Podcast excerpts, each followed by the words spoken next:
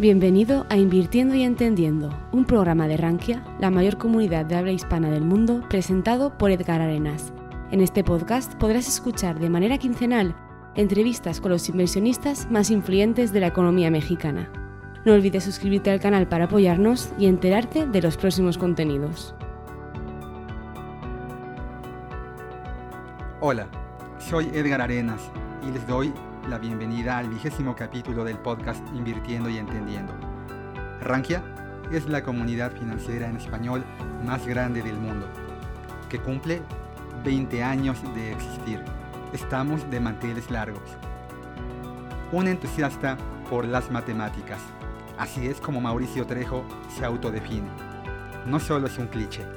La intensidad con la que Mauricio ha vivido su profesión lo ha llevado a gestionar estrategias de inversión en grupos financieros como Cibanco, desarrollar modelos para que Mercado Libre atrajera más usuarios o emprender su propia firma de marketing digital. El entusiasmo con el que Mauricio se involucró en las inversiones desde su etapa académica en el ITAM solo se compara con el entusiasmo con que transmite su conocimiento. En esta plática navegamos por los bonos y las acciones, por las criptos y el value investing. Lo mismo pasamos de Benjamin Graham a Nicolás Taleb. Entender para invertir se aplica perfectamente a este episodio del podcast Invirtiendo y Entendiendo. Bienvenidos. Uh, bueno, primero muchas gracias por invitarme, la verdad estoy bastante emocionado. y pues sí, uh, LinkedIn puse justo entusiasta de las matemáticas porque cuando yo empecé a estudiar la carrera, eh, empecé estudiando actuaría, no matemáticas. Me gradué en matemáticas, pero lo que sucedió fue, estaba en actuaría, estaba llevando materias de actuaría y matemáticas, y en algún momento decidí llevar la primera materia importante de matemáticas, que es análisis matemático, y la primera de actuaría, que es principios del seguro. Principios del seguro me pareció interesante y hasta ahí. Pero análisis matemático me voló la cabeza, ¿no? O sea, me pareció algo impresionante. Y a partir de ese momento empecé a meter materias, o sea, primero me cambié de carrera, cosa que no le gustó mucho a mis papás, pero así sucedió. Después empecé a meter materias de matemáticas que a mí me llamaban la atención y que me llevaban a salir de cada clase así, sintiéndome en las nubes, ¿no? Era algo que a mí me, gustaba muchísimo ir a, a esas clases y por eso, desde ese entonces siempre empecé a estudiar por mi parte matemáticas, a resolver algunos problemillas ahí cuando tenía tiempo libre, y por eso es que me considero un entusiasta de las matemáticas. Oye, pero eso ya se trae eh, desde la cuna, ¿no? O sea, a la gente no se le puede enseñar el gusto por las matemáticas. Le puedes enseñar matemáticas a todo mundo, pero es vocacional. Te tiene que atraer eso no te lo, o sea, nadie te dijo, mira Mauricio, te tienen que gustar, ¿no? A la mayoría de nosotros, pues desde la primaria, ¿no? Llegas a la tabla del 7 y te empieza a quebrar la cabeza, ¿no? ¿no? Y hay gente que se le da mucho, ¿esta facilidad siempre la tuviste? Oh, yo, exacto, creo que hay gente que tiene la facilidad, siempre existe, pero también creo que hay gente que no es necesariamente que tenga la facilidad, pero que le gusta, ¿sabes?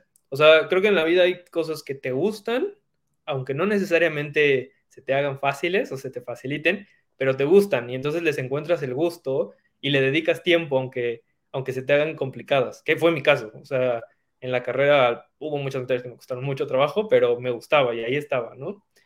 Eh, entonces, pues sí, como dices, yo creo que en realidad lo que pasa mucho es que cuando uno está chico le enseñan matemáticas de una forma muy complicada, muy abstracta, ¿no? O sea, justo, te tienes que aprender las tablas.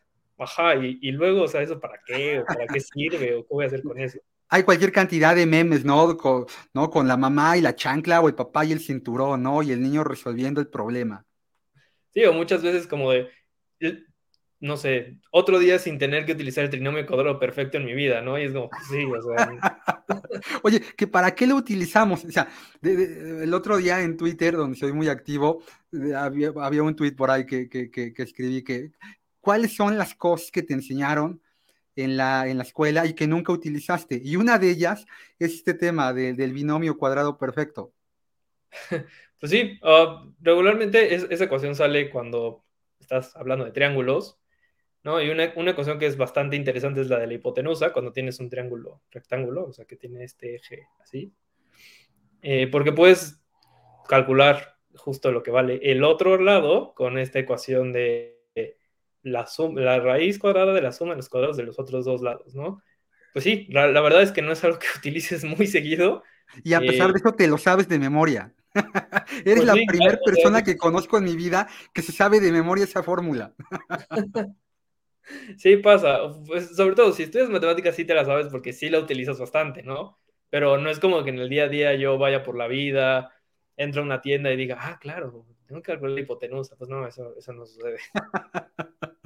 Oye, y luego pues, me imagino que tienes una curva formativa que te va llevando hacia lo que ya tenías una idea, este tema vocacional, el gusto por las matemáticas, pero entras muy particularmente a una universidad en México. Aquí, Mauricio, hay gente que nos ve y nos escucha de muchas partes más allá de las fronteras de México, y a lo mejor ITAM no les suena mucho.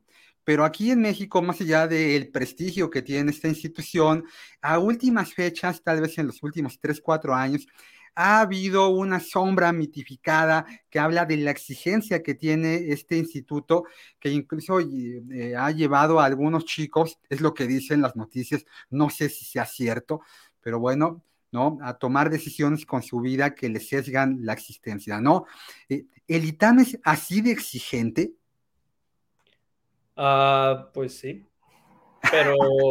sí, o sea, sí, es muy exigente. Ok, es exigente igual para todas las carreras o muy particularmente para una o, es un tipo de, academia. A veces sí sabes que te encuentras con un grupo de profesores, ¿no? Que hacen como su club de Toby y todos son igual de exigentes y muy difíciles. O sea, ¿cómo es? ¿Es una generalidad, una particularidad? Exacto. O sea, es, como en todos lados. Hay, profesores que son muy difíciles y hay profesores que no son tan difíciles. El ITAM se caracteriza por sí ser exigente, y por tener algunas reglas que también hacen que sea bastante exigente. Por ejemplo, los exámenes, ¿no? Que tienes los exámenes, pero en muchas materias, si tú no pasas el examen final, reprobas la materia. Lo cual hace que justo en temporada de exámenes finales todo el mundo esté muy estresado porque hay que estudiar para pasar el final, porque si no, pues no pasas la materia.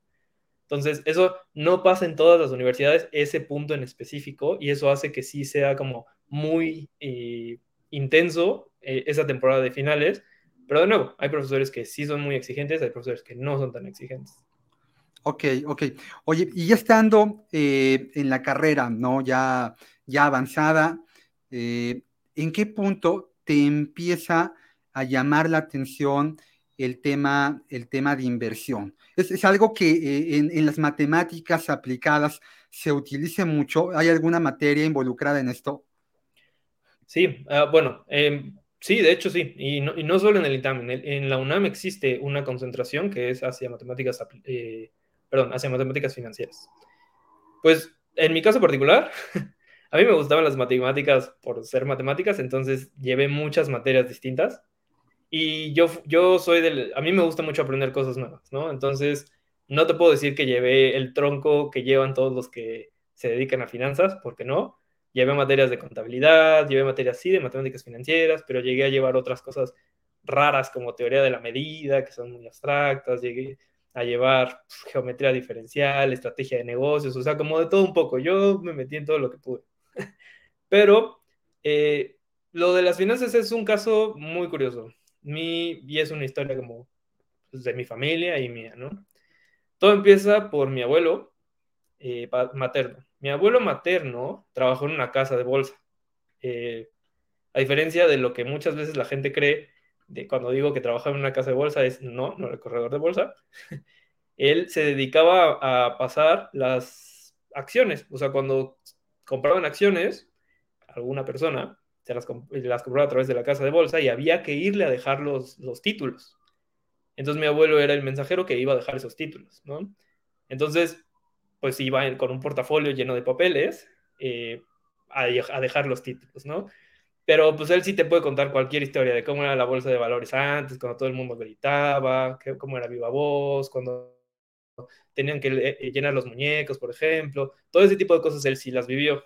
Entonces, pues ya teniendo esas historias desde chico, como que pues, te llama un poco la atención, ¿no? Después, todos mis tíos se dedican a banca, excepto mi mamá. Todos, todos estudian contabilidad, de hecho, y todos se dedican a trabajar en bancos. Entonces, pues ahí también como que ya las instituciones financieras, contabilidad, como que eso resonaba mucho en, mi familia desde, pues, desde siempre. Yo justo decidí, de hecho yo no sabía muy bien qué iba a estudiar cuando salí de la prepa porque me gustan muchísimas cosas. Pero eh, uno de mis tíos me sugiere actuaría porque pues, yo era más o menos bueno en las matemáticas en la prepa. Entonces decido entrar a actuaría, después como ya les conté, me cambié a matemáticas y llevé una clase de contabilidad. Eh, en esa clase de contabilidad uno de los temas era estrategias de inversión. Y ahí fue cuando empezó a hacer todo clic, ¿no? Como que dije, ah, o sea que puedo invertir mi dinero, ok. No tenía mucho, ah, de hecho abrí mi primer cuenta en una casa de bolsa fue con 100 pesitos, porque en ese entonces existía solo una casa de bolsa que te dejaba abrir una cuenta con 100 pesitos. Y ahí me tenías así como lo que yo aprendí en contabilidad, así de, a ver, esto es un balance general, ok, esto es un estado de resultados, y, y así, poco a poco, digo, a lo largo de la carrera, cambié mucho, o sea, leí distintos libros, llevé distintas materias. Y... Digo, si quieres podemos platicar más al respecto, pero eso fue como la base de cómo empecé mi camino en finanzas.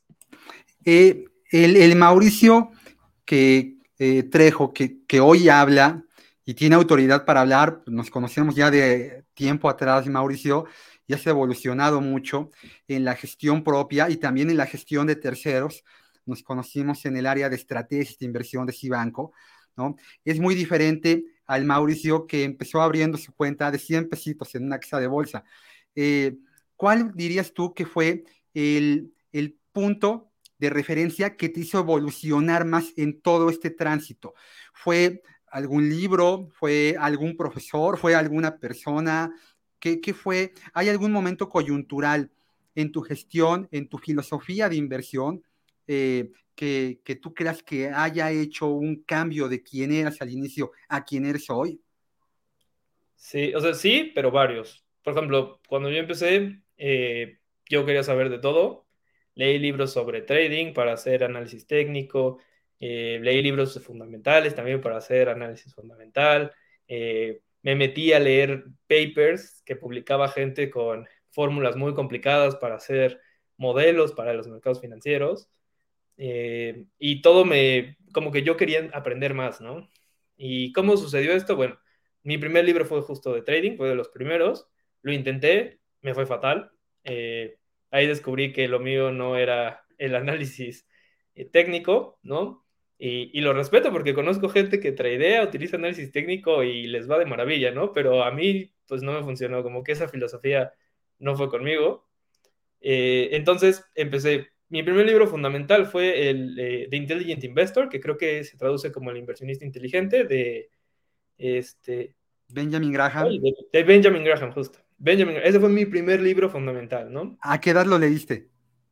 Uy, tenía como, yo creo que 20 años más o menos. Eh, ese fue el primer libro justo sobre fundamentales, me gustó mucho. Ah, lo primero que hizo clic conmigo fue la idea de, tú compras algo que vale 10 pesos por 8 pesos. ¿No? Es como, o sea, eso a mí, luego, luego me hizo clic, como que claro, o sea, tú estás comprando algo que vale más por menos dinero, entonces, pues obviamente, o sea, vale más lo que tienes, ¿no? No necesariamente significa que a la próxima persona se lo puedas vender en 10 pesos, ¿no? Pero alguien que sepa que vale 10 pesos te lo va a comprar, tal vez no en 10 pesos, pero en 9.50. Y entonces tú ya ahí ganaste un peso con 50 centavos simplemente por saber que algo vale, que compraste algo por menos de lo que vale. Entonces, esa idea para mí fue espectacular, me encantó, por eso metí la clase de contabilidad y ahí fue cuando empecé ya con, eso. Es que el, buen inversor, eh, y lo dice Warren Buffett, debe tener como idioma la contabilidad, ¿no? Es algo que a lo mejor al, al inversionista de a pie, ¿no? Se le olvida un poco, estamos muy de la mano de las noticias del día y a lo mejor dentro de esta inmersión digital, lo más sencillo de encontrar en la red, en, las redes sociales, es la gráfica, es el, curso que te promete aprendiendo a hacer chartismo, este, a identificar dónde vas a comprar y dónde vas a vender.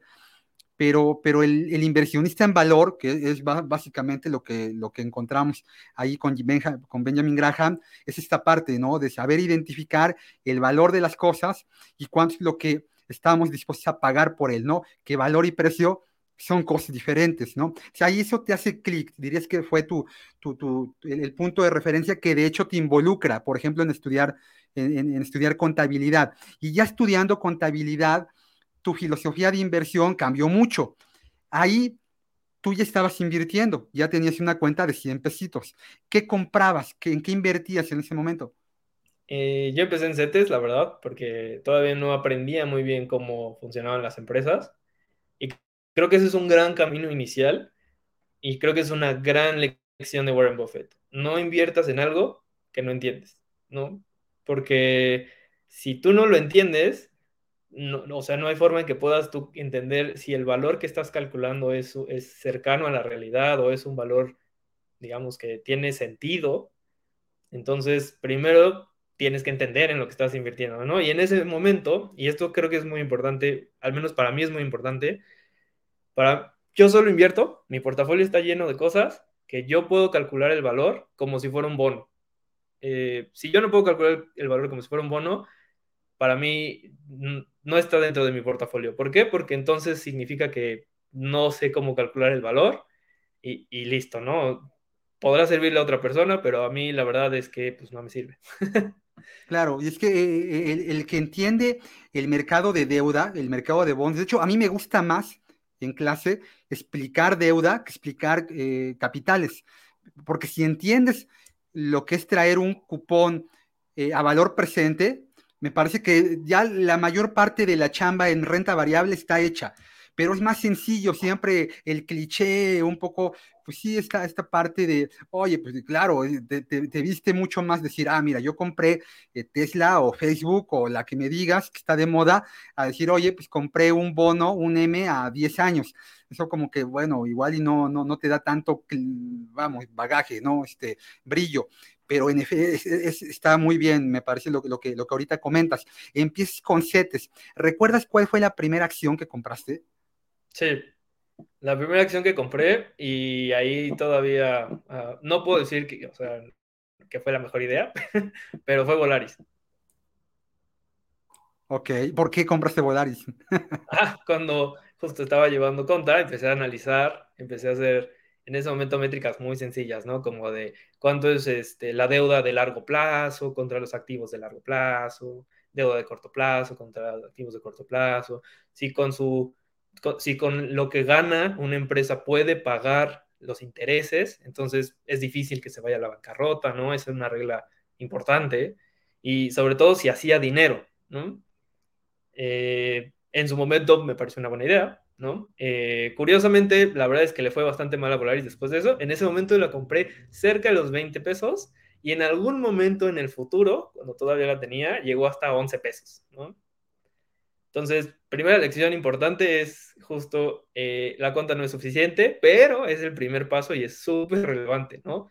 Porque, pues, si no analizas los estados financieros, podrías estar comprando algo que está cerca de la bancarrota sin darte cuenta. Al menos así te aseguras que no, que no va a llegar a la bancarrota, que está operando de forma normal. Y algo que sí es muy interesante es que al estudiar los estados financieros, te puedes dar cuenta de cosas que no podrías darte cuenta de otra forma. O sea, cuando alguien quiere hacer ahí cosas medio extrañas contablemente, como en, en algún momento lo hizo Enron, si tú lees los estados financieros te puedes dar cuenta de ese tipo de cosas. Te puedes dar cuenta de, voy a decir un término un poco técnico, pero rápido, que están capitalizando costos operativos, ¿no? Eso es gravísimo, eso no, no tendrían por qué hacerlo y no te das cuenta menos que leas los Estados Unidos. Todo que es muy aburrido. no, eh, oye, sí, sí, es la parte tal vez, eh, pero bueno, lo aburrido generalmente te, te, te deja buenas cosas este, a, a, la gente. Le parece sorprendente que Warren Buffett en su oficina no tiene una computadora, ¿no? La gente dice, ¿cómo? Es el mejor inversionista probablemente que ha tenido la humanidad, ¿no? Debería de tener eh, la oficina repleta de monitores, ¿no? Terminales de Bloomberg, ¿no? Todo conectado.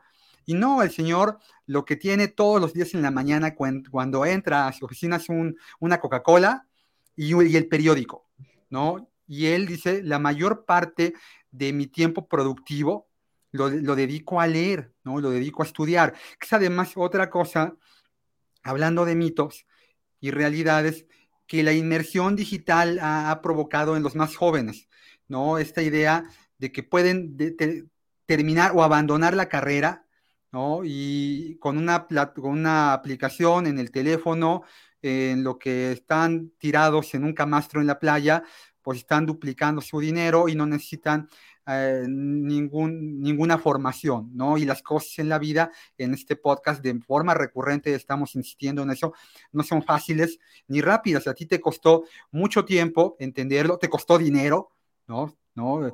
Eh, para hacer buenos movimientos en el mercado de valores, pues eh, la madre de estos aprendizajes recurrentemente son pues los fracasos, ¿no? Yo soy de estas viudas que tienen por ahí en su posición de valores una SARE o una ICA, y ahí es donde más aprendí, Mauricio, ¿no? Que cuando me fue bien con mi Tesla o me fue bien con mis ETFs, eh, eh, vinculados a, por ejemplo, tengo un ETF vinculado a litio y, me parece que ha sido una gran inversión en el largo plazo, pero yo no llegué ahí de la noche a la mañana, igual al principio que tú empecé haciendo stock picking sin entender muy bien que era indispensable hacer análisis fundamental, más allá de que las gráficas te pueden ayudar en periodos cortos, pero cuando tú tienes muy claro un horizonte, un objetivo bien definido que generalmente es de largo plazo, esto también es importante identificar con el inversionista.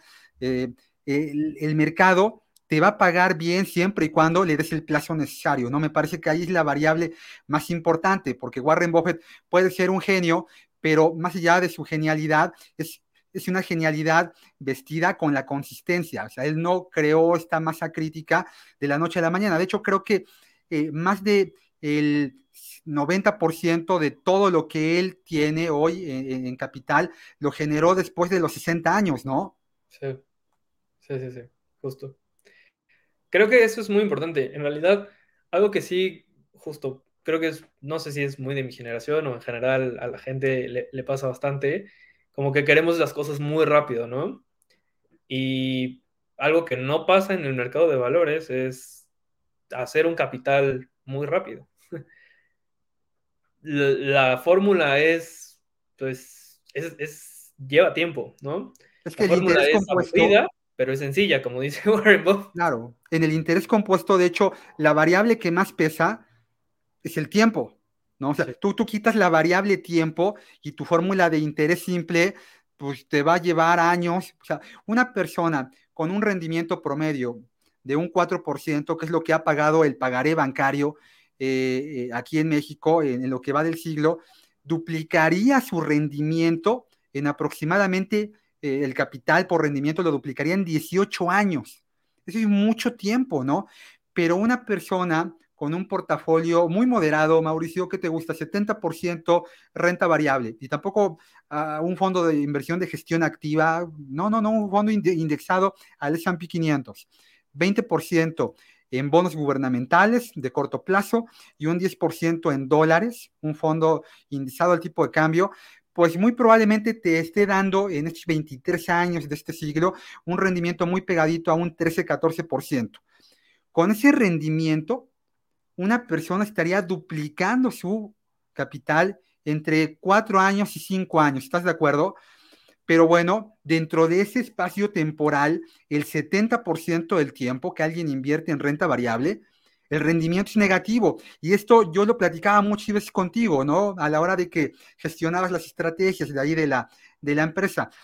Cuando tú terminas la carrera y das el paso ya profesional, ¿a dónde te involucras primero, Mauricio? ¿Y cómo te ah, involucraste? Pues justo, o sea, a lo largo de la carrera yo empecé a estudiar también como cosas más de quants, o sea, de fórmulas, modelos para hacer estrategias de inversión, ¿no?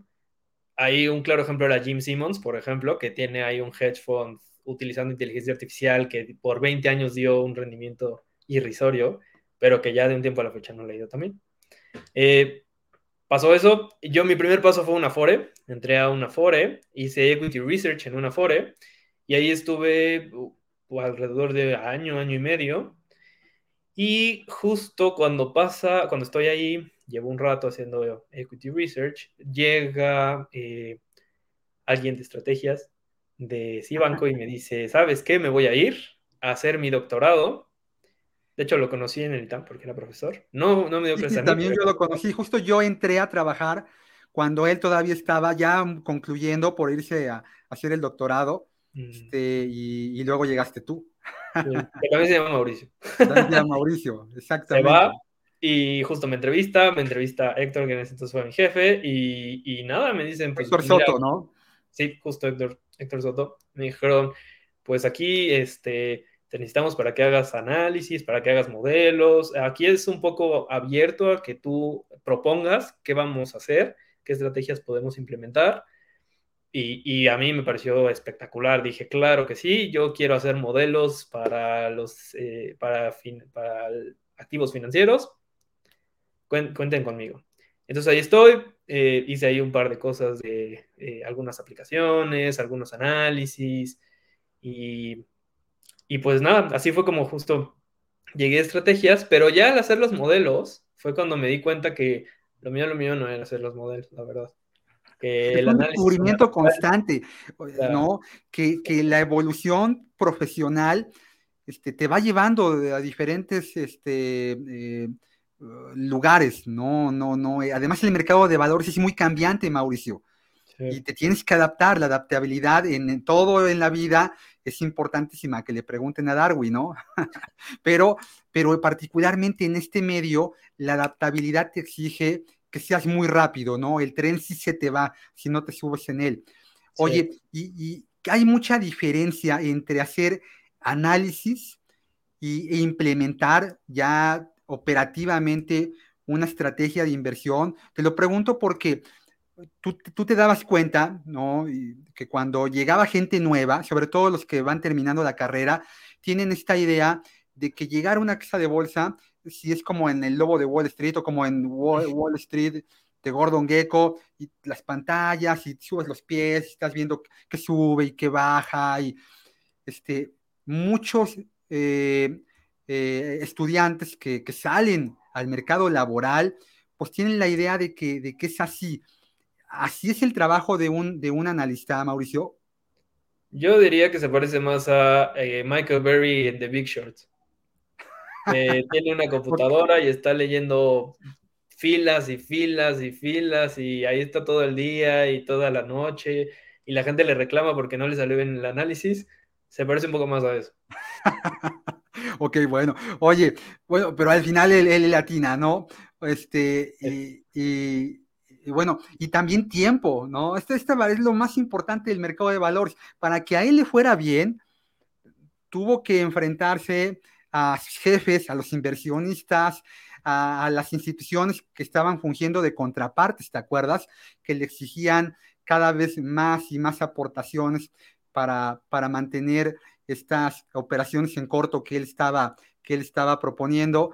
Y, bueno, no pasó de la noche a la mañana, fueron años de sostener que el mercado hipotecario iba a colapsar y, al final le pega, ¿no? Entonces también, como, como tú también, ¿no? En la vida, o sea, tú no llegaste a donde estás ahorita de la noche a la mañana, fue tiempo, tiempo, formarte, la, vida te va dando algunos golpes y es tener muy claro lo que te gusta esta vocación por las matemáticas, por esta voracidad intelectual que tienes, ¿no? Este, alguna vez platicando contigo, eh, me acuerdo que me, decías, bueno, y yo ya sé hacer muy bien matemáticas y, ahora quiero programar, me decías, y estabas empezando a programar. Eso es muy importante hoy en día también, ¿no? Sí, sí, la verdad es que creo que justo programar me ha ayudado a hacer varias cosas. Eh, por ejemplo, ahora, en, la agencia que tengo, pues muchas cosas las he hecho yo. O sea, desde bases de datos hasta hacer análisis, hacer código que ayuda a automatizar cosas. O sea, sí hay muchas cosas que, que justo uno puede hacer cuando aprende a programar. Creo que eventualmente programar va a ser pues, pues, así de importante como aprender un nuevo idioma, ¿no? Porque ya no solo es como, bueno, pues estoy aquí, este, pues, hago, hago mis Exceles, es como, no, no, a ver, si aprendes a programar puedes automatizar y ya no haces tú el Excel, lo haces, lo hace la macro, ¿no? O si ya haces cosas, de, no sé, puedes hacer una aplicación, puedes montar un negocio haciendo una aplicación, o ese tipo de cosas, ¿no? Creo que abre las puertas a que, probablemente no es tan fácil de otra manera, ¿no? Como que, no sé cómo decirlo, pero como que nivela un poco el piso para los que están dispuestos a, aprender ese tipo de habilidades. Hace años, y creo que ya habíamos tenido la oportunidad de que te contara esta, experiencia, en un evento al que nos invitó una casa de bolsa muy grandota aquí en México a muchos promotores. Hubo un, una cantidad de charlas muy grandotas y la última era de un matemático, de un cuate que se dedicaba a programar, ¿no? Hacía robots. Y con lo que concluyó su plática fue el 70% de todo el personal que está aquí en los próximos 10 años no va a tener trabajo. Y el 70% era área comercial. ¿no? Eso pasó y yo creo que dos o tres años después me tocó ver esta, lo que hizo GBM, ¿te acuerdas? No? De momento GBM liquidó a toda su fuerza eh, de, ventas, toda el área comercial de la operadora de fondos de inversión de GBM. Listo, se fueron y, le implementaron, le metieron muchísimo dinero a, a todas sus aplicaciones, a los robo-advisors que tienen, etcétera, etcétera. ¿Tú crees que ahí está el futuro, Mauricio? Es una gran pregunta. Eh, pues mira. Hoy es el presente. También. Eh, en realidad, yo creo que sí, es importante eh, entender que sí, o sea, hemos avanzado muchísimo en temas de inteligencia artificial. Puedes tener como ejemplo ChatGPT, ¿no? Que se puso muy de moda hace tiempo, hace un par de días, que ya para destronar a Google, por ejemplo. Puedes tener DALI, que fue también de los de OpenAI, que puedes hacer imágenes nada más con, con decirlo, ¿no? Yo creo que es importante entender eh, que sí, la, inteligencia artificial puede venir a hacer muchas cosas que nosotros hacíamos antes, pero también creo que hay que entender que la idea es que haga cosas que son muy rutinarias, ¿sabes? Cosas que, que no, no es que no agregan tanto valor, ¿no? Y que los humanos debemos de justo estar en esa parte que sí agrega más valor, tal vez esa parte un poco más creativa, como estar en esa parte donde veamos a las inteligencias artificiales como una extensión de nosotros y no como un como que nos van a suplementar a nosotros. Claro, claro. Sí, sí, sí, sí. Y eso en materia de inversión, ¿crees que lo pueden hacer mejor, que lo están haciendo mejor? Pues Mira, ahí justo hay, va a haber spots, ¿no? O sea, una inteligencia artificial pues puede estudiar mucho más, mucho más información que un ser humano, eso es cierto. Entonces técnicamente podría tomar una mejor decisión de inversión, eso también es cierto, pero ¿qué es lo que sucede? Ah, esto se va a poner muy teórico, pero voy a intentar hacerlo lo más fácil posible. Existe una teoría que se llama de los mercados eficientes. Esta, hipótesis de los mercados eficientes dice que toda la información que está allá afuera, no sé si mañana Apple dice, ¿saben qué? La verdad es que voy a sacar eh, ahora un coche, ¿no? Un iCar. Bueno, eso en el momento en el que sale debería verse reflejado en el precio de Apple y Apple subiría o bajaría, depende la, la perspectiva que tiene la gente sobre si es buena idea que Apple haga ese coche o no. Entonces, eso es lo que dice esta hipótesis, que toda esa información se refleja inmediatamente en el precio, ¿no? Hay distintas variaciones que, dicen que se tarda un tiempo, que se... No, hay muchas variaciones, pero la idea principal es esa. Entonces, pensémoslo de esta manera. Si todos invertimos a través de una inteligencia artificial que tiene acceso a esa fuente de información en el preciso momento en el que sale, y puede además analizar el resto de variables que necesita para tomar una, decisión de inversión, sí podría hacer la decisión así. Y en ese momento se reflejaría en el precio de Apple esa, e, esa clase de noticias. Entonces, si todos invertimos a través de inteligencias artificiales, el mercado sería eficiente, ¿no? ¿Y qué pasa? El problema es que si el mercado es eficiente, significa que no debería de existir un Warren Buffett. ¿no? la sumatoria es igual a cero. Exacto. Que todos, todos tendríamos el rendimiento de mercado y no podríamos, no te serviría de nada que estuviéramos estudiando estados financieros y demás. Pero algo que es muy, muy, muy relevante, que creo que eso es lo que he aprendido ya con experiencia, ya que invierto los, las ganancias que, tienen por ahí la, agencia, ¿no? Eh, es, no solo se trata de estudiar los estados financieros, no solo se trata de, de hacer una hipótesis sobre el futuro, se trata de entender que una empresa tiene, bueno, en inglés se le dice moat, que es como esta, esta ventaja competitiva. Un Sí, sí, sí. Esta ventaja competitiva que la hace que, que pueda por muchos años, o sí, idealmente es por muchos años, mantenerse como un jugador muy relevante. ¿no?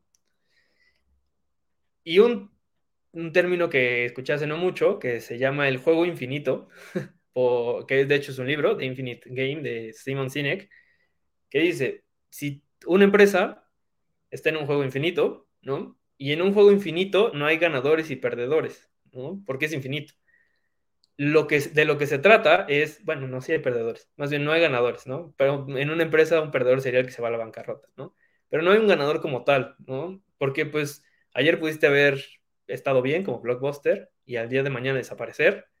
O por, por ejemplo, hoy le toca a Apple, mañana probablemente Apple no sea el jugador más importante eh, en, en, sí, en, en consumibles eh, electrónicos.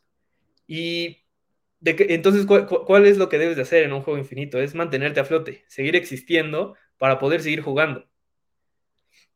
Y entonces ahí voy a conectarlo con lo de la IA, porque suena como que me di toda una vuelta impresionante. Es, en ese momento, eh, si tenemos a todos nosotros invirtiendo a, a través de una IA, lo que haría sentido es jugar eh, este juego infinito, ¿no? Y ahí es donde yo no tengo muy claro si una inteligencia artificial, o sea, en algún momento en el futuro llegará el día, pero no creo que estemos ahí, no creo que estemos cerca, en el que pueda tomar esa decisión de invertir en una empresa que, está en el juego infinito y pueda discernir de las empresas que no van a estar en el juego infinito, y ahí sí los mercados se van a ser eficientes, y lo que nos toca es, bueno, ya no sería muy distinto de un ETF, ¿no?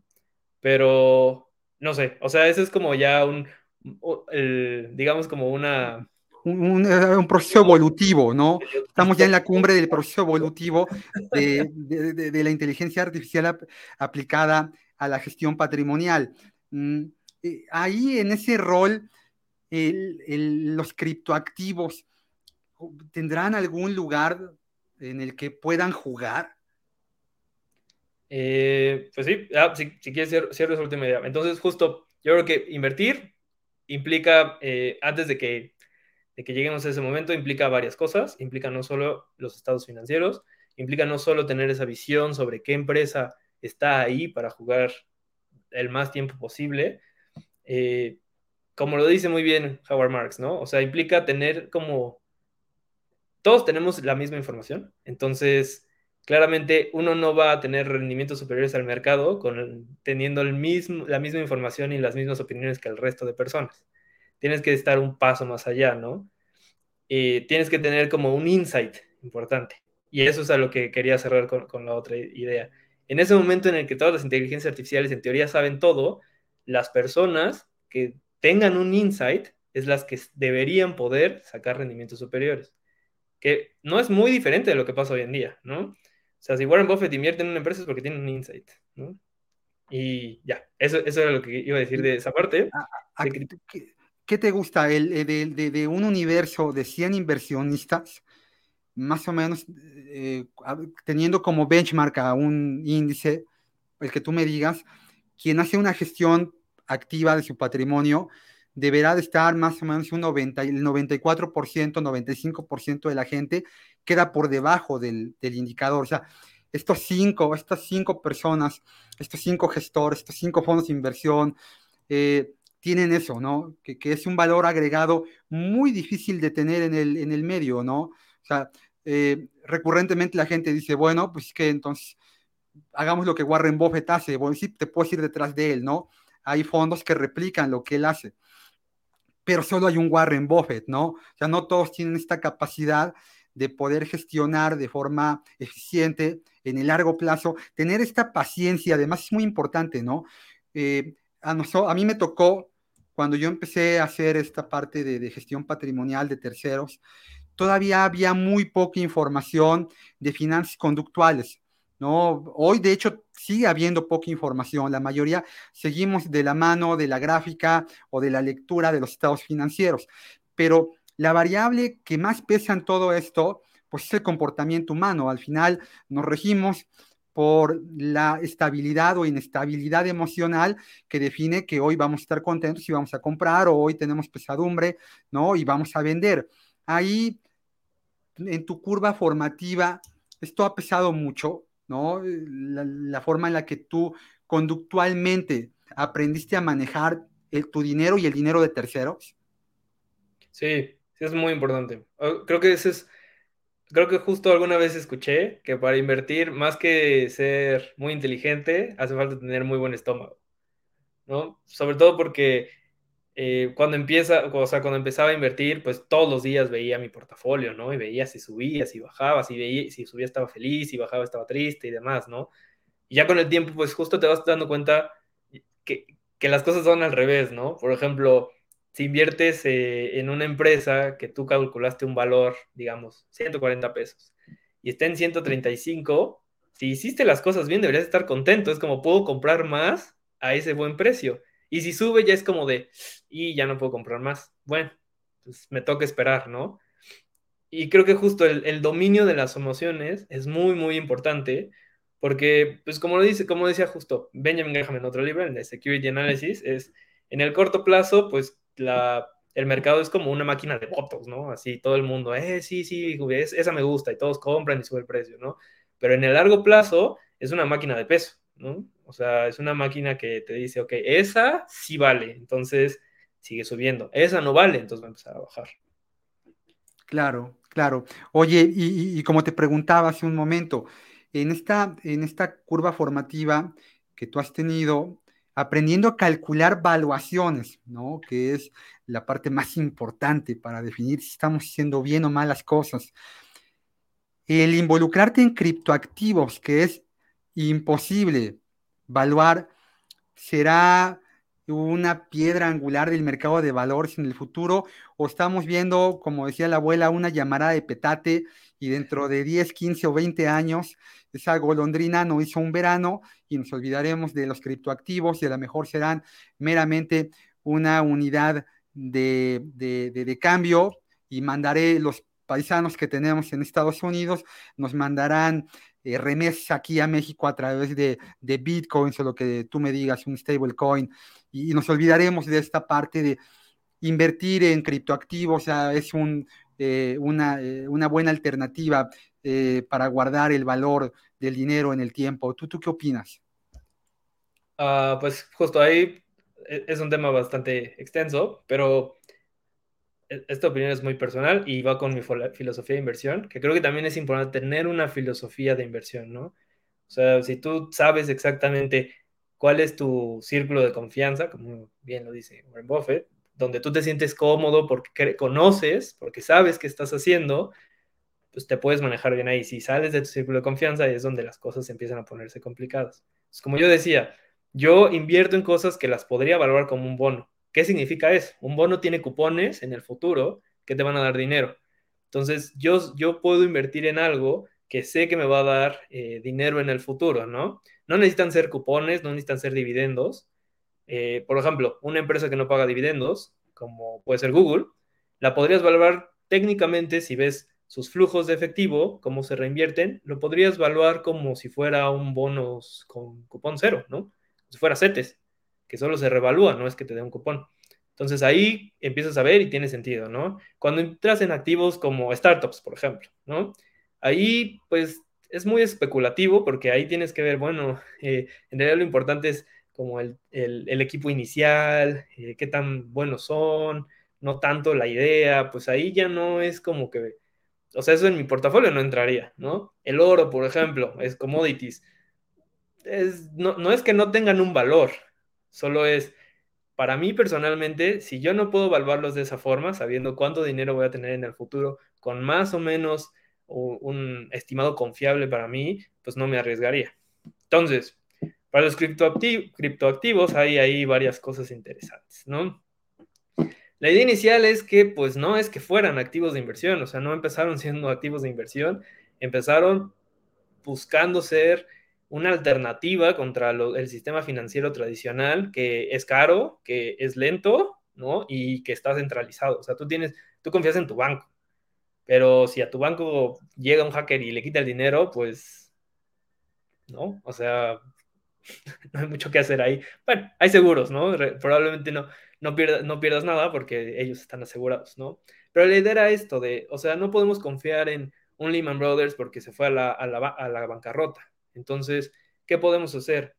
Y justo fue que nace Bitcoin, nace la idea de blockchain, nace la idea de, tener, de poder transaccionar con alguien que no conoces y confiar en esa transacción sin confiar en esa persona.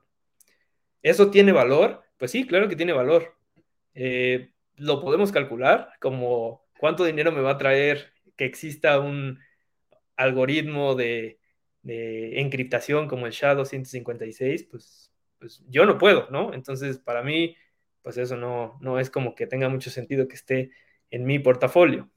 Pero, justo como dices, la idea inicial de eso era ser transaccional, o sea, era ser como una moneda, no, no, no como un activo de inversión. Después se, se vio la oportunidad, llegó Ethereum, Después ya llegaron muchas otras blockchains donde no solo es hacer transacciones, no solo es yo te pago en Bitcoin y dame una pizza. No, es ya podemos hacer contratos allá adentro que hacen cosas. ¿Ok? ¿Qué hacen? Pues te pueden ayudar a, yo te doy un préstamo y entonces tú me pagas intereses. Eh, obvio, no, no puedes confiar en esa persona que te va a pagar porque se puede volar el dinero. Entonces lo que haces es, yo te presto algo de Ether y ellos te dejan en prenda algo, ¿no? Algún activo por esa cantidad. ¿Qué pasa? Si ellos te pagan con intereses, bien. Si no, tú te quedas con el activo que quedó en prenda, ¿no? Esa es una opción. Otra opción, puede haber contratos de opciones, o sea, como que puede haber muchas cosas que ya hay en el sistema financiero actual, pero sin que estén tan reguladas como en el sistema financiero actual, ¿no? Luego hay cosas ya como los NFTs, por ejemplo. Tenemos ahí muchas cosas. Ese espacio es inmenso. Pero bueno, para ver sobre justo a cripto como activos de inversión. Lo que te decía es, los que son transaccionales, pues para mí, en mi caso personal, no tiene como mucho sentido que esté en mi portafolio, a menos que sea de forma especulativa, ¿no? Tal vez si yo quiero, y es válido, ¿no? Cualquiera puede especular, decir, ok, pues me sobran cinco pesos, ¿no? ¿Y qué quiero hacer con ellos? No pasa nada si pierdo cinco pesos. Compro Bitcoin, ya está, ¿no? Igual y en algún momento en mi vida son 100 mil pesos, igual y es nada, ¿no? Pero es dinero que no necesito, son cinco pesos que no voy a usar en mucho tiempo. Hay activos que sí tienen ciertas características interesantes eh, en el espacio cripto, como pueden ser algunos tokens que te dan un descuento en comisiones en la plataforma, ¿no? Si lo piensas, eso sí puedes calcular el valor, porque tú puedes decir, ok, ¿cuánto gasto yo en comisiones de transaccionar ahí? Y entonces ahí puedo asignarle un valor al token que tengo. Y entonces ahí sí ya puedes hacer una decisión de, ok, esto vale la pena o no está en mi portafolio, ¿no? Hay algunos tokens que, que justo te dan un porcentaje de ganancia sobre lo que se tradea dentro del exchange, ¿no? entonces, pues ahí puedes hacer ya, puedes analizar el valor. Es, algo parecido al mercado de derivados tradicional, o sea, de un subyacente están haciendo una ramificación de eh, subproductos que van ligados a, un, mismo, a un mismo activo, ¿no? O sea, en este caso de tokens, no, piénsalo más como un cupón de, descuento. O sea, si tú vas a Tox y te dicen, en tu próxima visita tienes un 25% de descuento, ese cupón vale, pues sí, sí vale. ¿Cuánto vale? Pues depende cuánto te comas la próxima vez que vas a Tox, ¿no? y ahí entonces tú podrás decir, bueno, de eso que sea un activo financiero, pues ya hay como puede ser otra discusión, ¿no? Pero valor tiene, ¿no? Y tú puedes asignar, eh, calcular el valor y decir, ok, tiene sentido que esté en mi portafolio. Ahora, en el caso de derivados, sí, sí hay productos derivados dentro del espacio cripto. Y si tú crees que los productos derivados son volátiles eh, para las acciones, en el espacio cripto es, es, es una montaña rusa eso.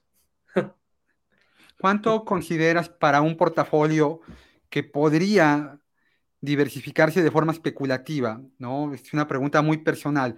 Del universo que tú tienes invertido, cuánto es lo que tú asignas al universo cripto, a algún activo de este tipo. Bueno, ahí creo que tengo que diferenciar y creo que tengo que hacer como un, paréntesis importante. Yo, yo justo, ¿qué hago en mi vida? Tengo una agencia de marketing digital, ¿no? Y ahí pues existe la agencia, tiene ganancias y demás, y una parte de esas ganancias yo las invierto. Nunca en la vida invierto esas ganancias en cosas que no sean justo, ah, como lo dije, que se puedan evaluar como un bono, ¿no? Todas esas inversiones son, de hecho hoy en día solo tengo acciones y ya. Ahora, nunca, nunca especulo, o sea, el, porcentaje de especulación en ese portafolio es 0%. Ahora, mi portafolio personal, que es, pues, yo me pago un sueldo de, la agencia y pues pago mis gastos, ¿no? Y, y, después me queda algo ahí de dinero. De repente sí pienso en especular algo, pero no es que te pueda decir que tengo un porcentaje. Yo diría que, o sea, si, si, me tuerces la mano y me dices, dime un porcentaje, yo creo que jamás tendría más del 5%, siempre y cuando, eh, o ponle 10%, pero eso depende de qué, en qué está invertido el otro 90%, ¿no? Esa regla, esa, esa estrategia me la enseñó Edgar, de hecho, y la he usado toda mi vida, que es, si el 90% de tus activos están en, están en sets que te dan 10%, significa que de aquí a un año vas a tener, eh, supongamos que tienes 90 pesos, ¿no? Te da el 10%. En un año vas a tener 99 pesos. Eso significa que si el otro 10% lo pusiste en, en, en, Bitcoin y ya no existe el Bitcoin, pues te quedaste con 99 pesos. ¿Estás consciente de eso? O, o sea, ¿te estás bien con haber perdido un peso? ¿O ahí vas manejando tú tu nivel de riesgo, ¿no? A mí, yo no soy fan de perder, entonces yo le metería tal vez 95% a, a, CETES y así ya sé que al final del año gané, ¿no? O sea, esos son mis portafolios especulativos, ese es mi portafolio personal. Yo tengo alrededor del 95% en bonos con distintas tasas y el otro 5% lo tengo en cosas así, no sé, de repente, sí tengo algún, un par de criptos, tengo ahí un par de startups que me encontré que les metí dinero y, demás, ¿no? En crowdfunding tampoco, creo que sea millonario. Oye, ¿y has tenido eh, una, una curva que te ha llevado de Benjamin Graham a leer estados financieros, a leer seguramente por ahí que te leíste de Bitcoin, te leíste ya el patrón Bitcoin. De hecho, curiosamente, de criptos no he leído libros per se, lo que he leído son white papers, o sea, son como estos, eh, como, como papers que crean los proyectos, ¿no? Ok, ¿Qué, qué, qué, te, qué te marcó en tu, en tu vida ya profesional que, te, que, al día de hoy utilices? De lectura. Ah, de lectura, ah, claro. Eh, a mí algo que me, me pareció muy, muy relevante fue cuando alguna vez escuché eh, o leí, la verdad no me acuerdo, que Warren Buffett decía que para ser un buen inversionista había que ser un buen, pues como dueño de negocio o como director, como tener un negocio y viceversa, ¿no? O sea, si tú, y, eso fue lo que me marcó, o sea, entender, si yo tengo una empresa, ¿no? Pequeña, grande, lo que sea, eh, y estar ahí y estar dirigiéndola y entender cuáles son las entrañas de estar en, una empresa, ¿no? De gastos, de, salir a vender, de, decir, ok, tengo que pagar estos sueldos, ok, tengo que hacer estos contratos, ok, tengo que pagar impuestos, tengo que, además, preocuparme por la imagen de la empresa, por todo ese tipo de cosas, te lleva a, justo cuando vas a invertir, pensar en todos ese tipo de cosas, ¿no? Eh, sí, digo, si sirve a me gusta mucho leer, dicho, allá atrás se puede ver que tengo varios libros que he leído a lo largo del tiempo. Soy muy fan de leer biografías. La última que leí fue este de eh, Bob Iger, que fue el CEO de Disney. Es increíble. a mí me encanta. O sea, es de las biografías que más me ha gustado. La leí hace no mucho y la recomiendo ampliamente. Es la vida de cómo empezó así en un estudio de grabación eh, a cómo terminó siendo el CEO de, de Disney. Y otro que me gustó mucho hace poco que leí también se llama justo The Infinite Game, el juego infinito de Simon Sinek, eh, porque creo que justo mucho, muchas veces tenemos esta visión de corto plazo y como entender que en realidad hay que jugar un juego de largo plazo, te, cambia mucho, ¿no? O sea, cambia tu perspectiva, los, objetivos que te, te, hace pensar en una misión, en una visión, y no solo en una empresa, sino personalmente. Y creo que eso es súper valioso. Y personalmente, cuando Mauricio no está pensando en aprender algo nuevo, en programar, en seguir estudiando las fórmulas de la secundaria que teníamos en el Baldor.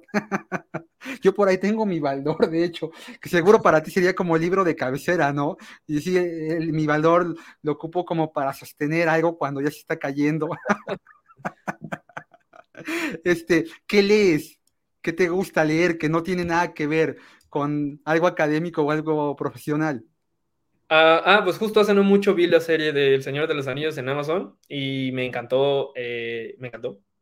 Eh, la verdad es que sí había visto las pelis de chico, pero no me llamó mucho la atención, pero la serie me gustó mucho, entonces me compré eh, el libro del Hobbit, ahorita estoy leyendo el Hobbit, soy fan.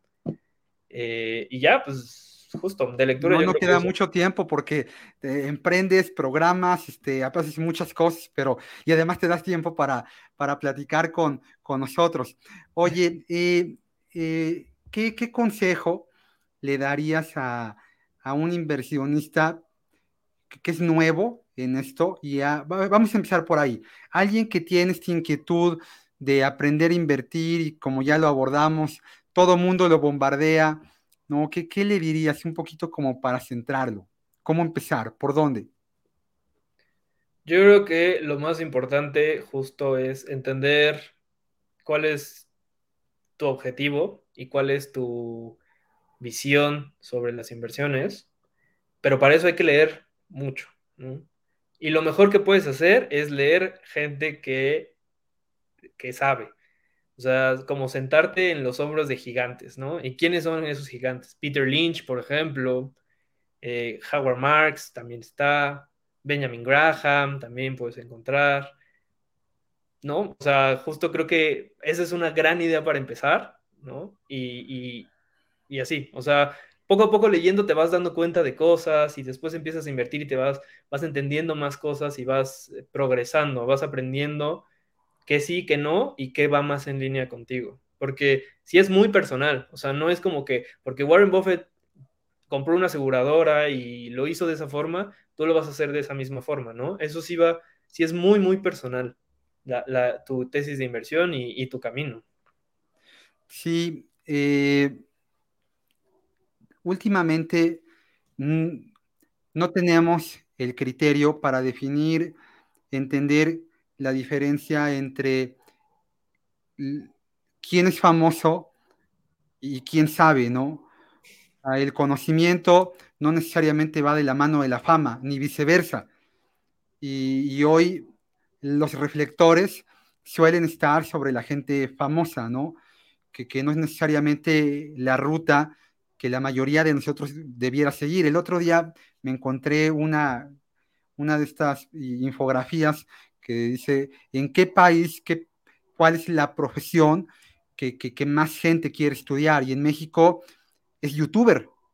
O sea, como si youtuber además fuera algo, una profesión, ¿no? O sea, yo entiendo como ajá, o sea, eres ingeniero, eres actuario, matemático, economista, etcétera, ¿no? Y luego ya de ahí definirás si dentro de tu marco profesional, pues quieres hacer videos de YouTube o TikTok o te quieres ir a dar noticias a la tele, pero eres economista o eres actuario.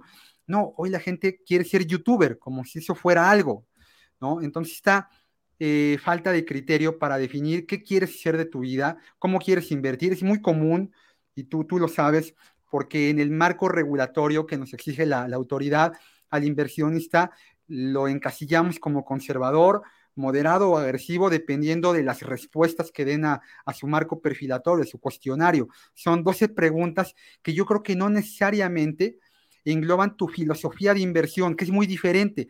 Tú puedes ser un inversionista eh, moderado, pero con una filosofía dentro de esto que tú explicaste muy bien del juego infinito, que pudiera tener una filosofía de inversión muy agresiva, ¿no? Pero la gente no, no, no, no tiene esta, esta eh, capacidad, ¿no? Porque también creo que ahí no nos educaron para, para, para aprender de forma consistente.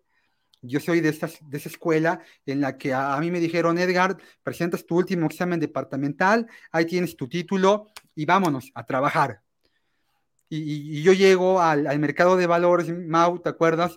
Y diario pues, eran los informes que te mandan, ¿no? Yo crecí también con esta escuela que le agradezco muchísimo. El primer gerente que yo tuve en el medio me dijo, tú no te puedes salir a la calle a ver una persona, tú no puedes hacer una llamada telefónica, todavía no había correos electrónicos, o sea, pero hoy no puedes mandar un mail si antes, en la mañana, no llegaste temprano y te pusiste a leer, ¿no? y los chicos pues no, o sea, ya la verdad es que no tienen esta inquietud de, deja tú de agarrarse un libro, ¿no? Este, imagínate lo que hoy piensan los chicos cuando les enseñamos las eh, enciclopedias, ¿no? Universales del Reader Digest que nuestros papás compraban y que tenían ahí, ¿no? En, en el librero, este, ¿no? Hoy los chicos todo lo quieren aprender en un TikTok de 30 segundos, en un video corto de YouTube de un minuto, y no, la vida no juega de esa forma, ¿no? Te va a vomitar muy rápido si crees que las cosas son rápidas y fáciles. Y, bueno, y para un inversionista, Mauricio, ya más experimentado, que ya, ya recorrió la milla, que ya le fue bien, ya le fue mal, ¿no? Con toda tu, toda tu experiencia de gestión patrimonial, ¿qué, qué le recomendarías? Es una gran pregunta. Pues algo que creo que una vez que ya sabes cuál es tu objetivo de inversión, que ya sabes cuál es el camino que quieres correr, creo que el siguiente paso que es muy importante es la gestión del riesgo. Porque eh, justo como tú lo publicaste hace mucho tiempo, eh, necesitas, conforme mayor es tu pérdida, la ganancia que necesitas para recuperarte puede llegar a ser irreal, ¿no? O sea, si pierdes el 50% de tu portafolio, estás una ganancia como del 200% para regresar a estas tablas, ¿no? Entonces, creo que el, juego, el, nombre del juego no solo es ganar, es, es no perder. Entonces, creo que la gestión de riesgos es, la siguiente cosa que es muy importante.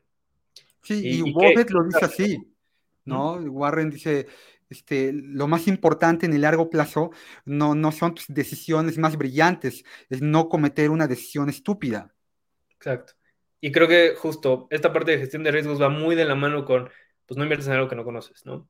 O sea, no inviertes en algo que no conoces, que no has estudiado, que no estás completamente seguro o segura de qué estás haciendo, porque de nuevo, si te metes a un, a un coin, un cripto que yo hice, ¿no? Y de la nada mañana no existe, pues ya está, ahí perdiste todo tu dinero. Eso, eso no puede ser, ¿no? O incluso si te metes a, algo como Enron, que quebró, ya está, ¿no? O sea, a lo que voy es, no es solo un activo, en cualquier lado te puedes encontrar ese tipo de cosas y, es importante que, sepas, que estés muy informado del riesgo que, que, que, implica la inversión que estás haciendo y, pues eso, creo que ese es un, el, el mayor, el mayor, la mejor forma de mitigar riesgos, ¿no? Riesgos siempre va a haber, ¿no? Porque estás invirtiendo y dependes del futuro, que pues nadie sabe qué va a pasar, pero la forma de minimizarlo yo creo que es esa. Sí, sí. Hace tiempo leía un, texto de, Michael Jordan, este basquetbolista fantástico de los noventas, que, que hablaba de, todos los chicos que, llegaban eh, de la universidad y queriendo pues eh, apantallar, ¿no? Eh, hacían canastas de, fantasía y, cosas muy vistosas, ¿no? A ojos de, él, del entrenador, de la tribuna, de todo el mundo.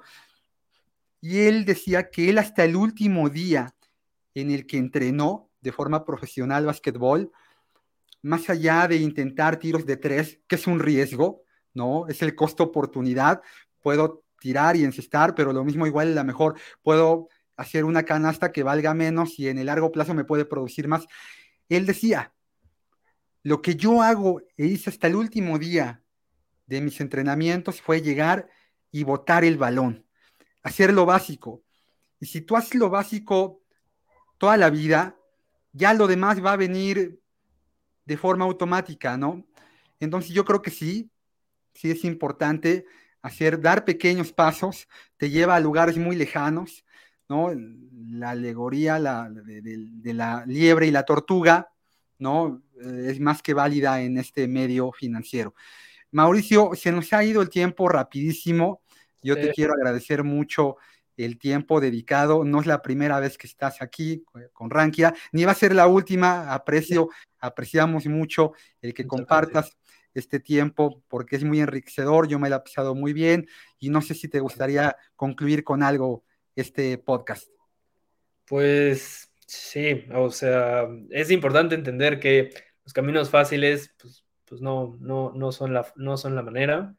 Eh, hay que hay que trabajar, ¿no? Eh, creo que la vida está hecha de trabajo duro y suerte, ¿no?